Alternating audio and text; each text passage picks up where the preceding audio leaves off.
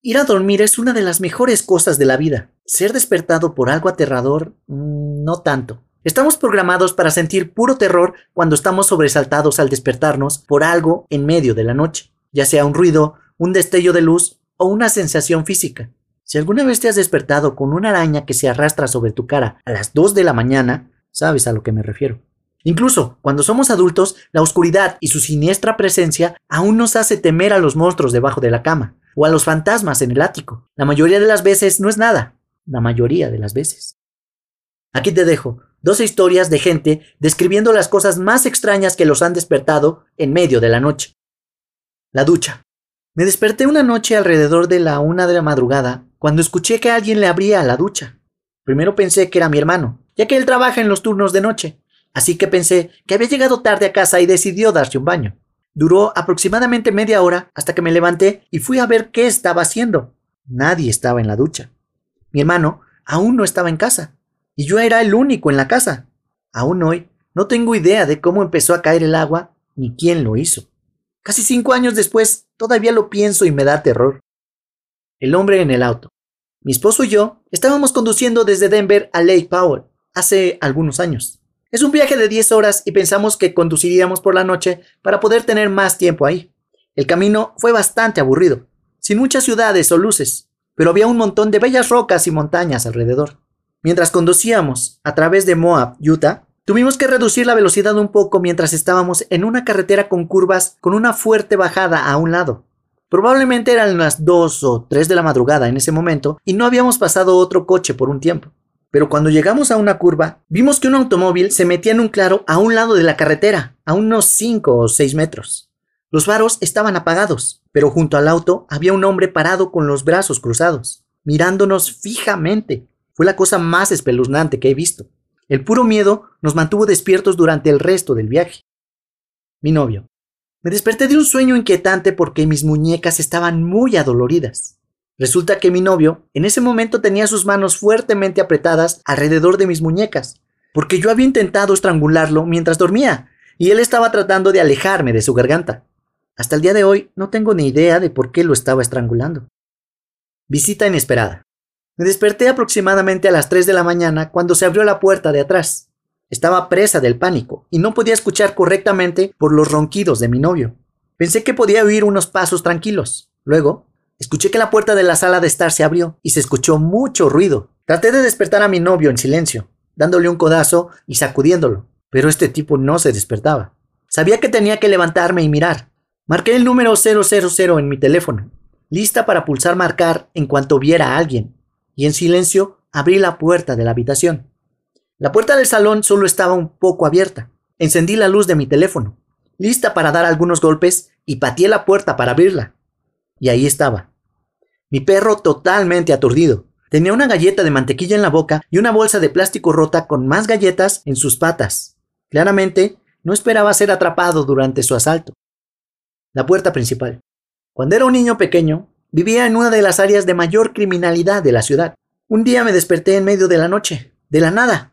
Eso fue algo que nunca, nunca me había pasado, dado lo profundo que acostumbraba a dormir. Salí de mi habitación, bajé las escaleras y pasé por la puerta principal para llegar a la cocina.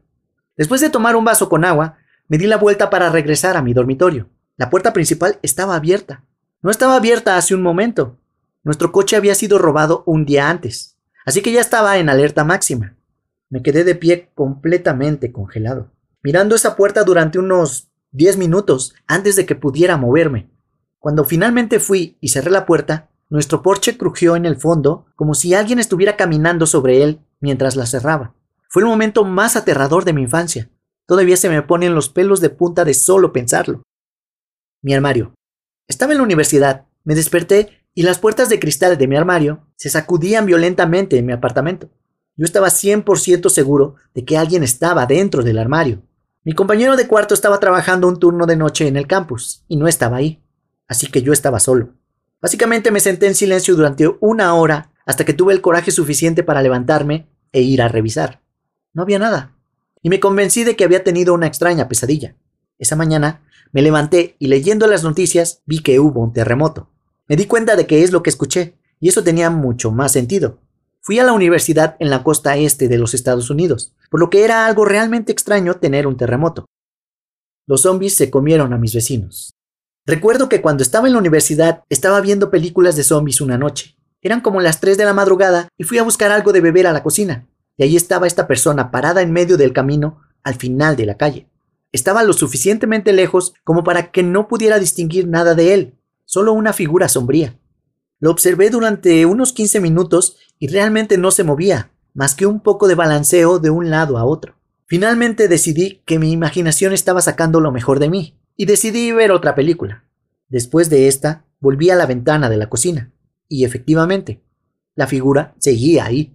Esta vez un automóvil pasó y la figura se arrastró unos pasos después de esto, y después se detuvo. Quienquiera que fuera se había ido cuando me desperté, pero me asustó tanto que todavía lo recuerdo diez años más tarde. Una siesta extraña. Mi familia siempre ha tenido algo en cada casa en la que hemos vivido. Un día tomé una siesta en el sofá alrededor de las siete, pero me desperté en algún lugar 15 minutos más tarde para ver dos círculos brillantes, ojos, rojos alrededor de los bordes, amarillos en el medio, mirándome fijamente. Siento que algo me jala del brazo, no completamente, pero lo suficiente para darme cuenta de que estoy en una situación inexplicable, y no podía hablar y mucho menos gritar para pedir ayuda. Mi brazo derecho se levantó levemente, como si intentara hacerme una llave sobrenatural, pero tenía mi teléfono en el bolsillo izquierdo, y marqué el número de mi hermana. Escucho su voz, así que empiezo a mover el teléfono, tocarlo y tocarlo, hasta que veo que se enciende la luz del pasillo. Ella corre y me ve llorar y grita, ¡Detente! con todas sus fuerzas y finalmente pude respirar. No hemos dormido en esa habitación desde entonces, pero sigo interesado en saber por qué y qué me estaba ahogando. No respondas. Mi antigua compañera de trabajo tenía un hijo de unos 30 años, y él tenía un hijo llamado Hunter que tenía 4 o 5 años. Ella me dijo que Hunter tenía pesadillas y que se acostaba con su padre cuando se asustaba. Una noche se despertó porque escuchó que Hunter lo llamaba, pero lo estaba llamando por su nombre, no le decía papá. Entonces, él fue a su habitación y estaba dormido. Lo despertó y le dijo, Hunter, ¿me estabas llamando? ¿Está todo bien?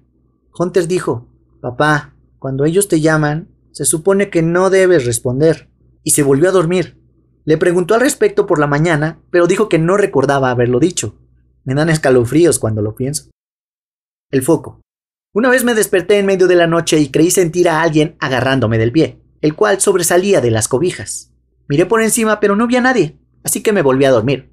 Un poco más tarde me desperté de nuevo, con la clara sensación de que alguien estaba tocando mi pie otra vez. No vi a nadie. Entonces pensé para mis adentros. Tal vez debería levantarme y encender la luz. Pero luego juro que escuché una voz decir, no tiene caso, el foco está fundido de todos modos. En mi aturdimiento, acepté eso y me volví a dormir. Cuando me desperté por la mañana pensé, eso fue extraño y me estiré para encender la luz. Se encendió e hizo un fuerte sonido de estallido y se fundió. Me di cuenta que la voz tenía razón. El hotel embrujado. Mi familia se hospedaba en un hotel embrujado en Savannah, Georgia. Fue un antiguo hospital durante la guerra civil o algo así, y mi hermano y yo estábamos compartiendo una cama. La primera noche me desperté y lo vi recargado contra la cabecera sin ningún ruido ni ningún movimiento.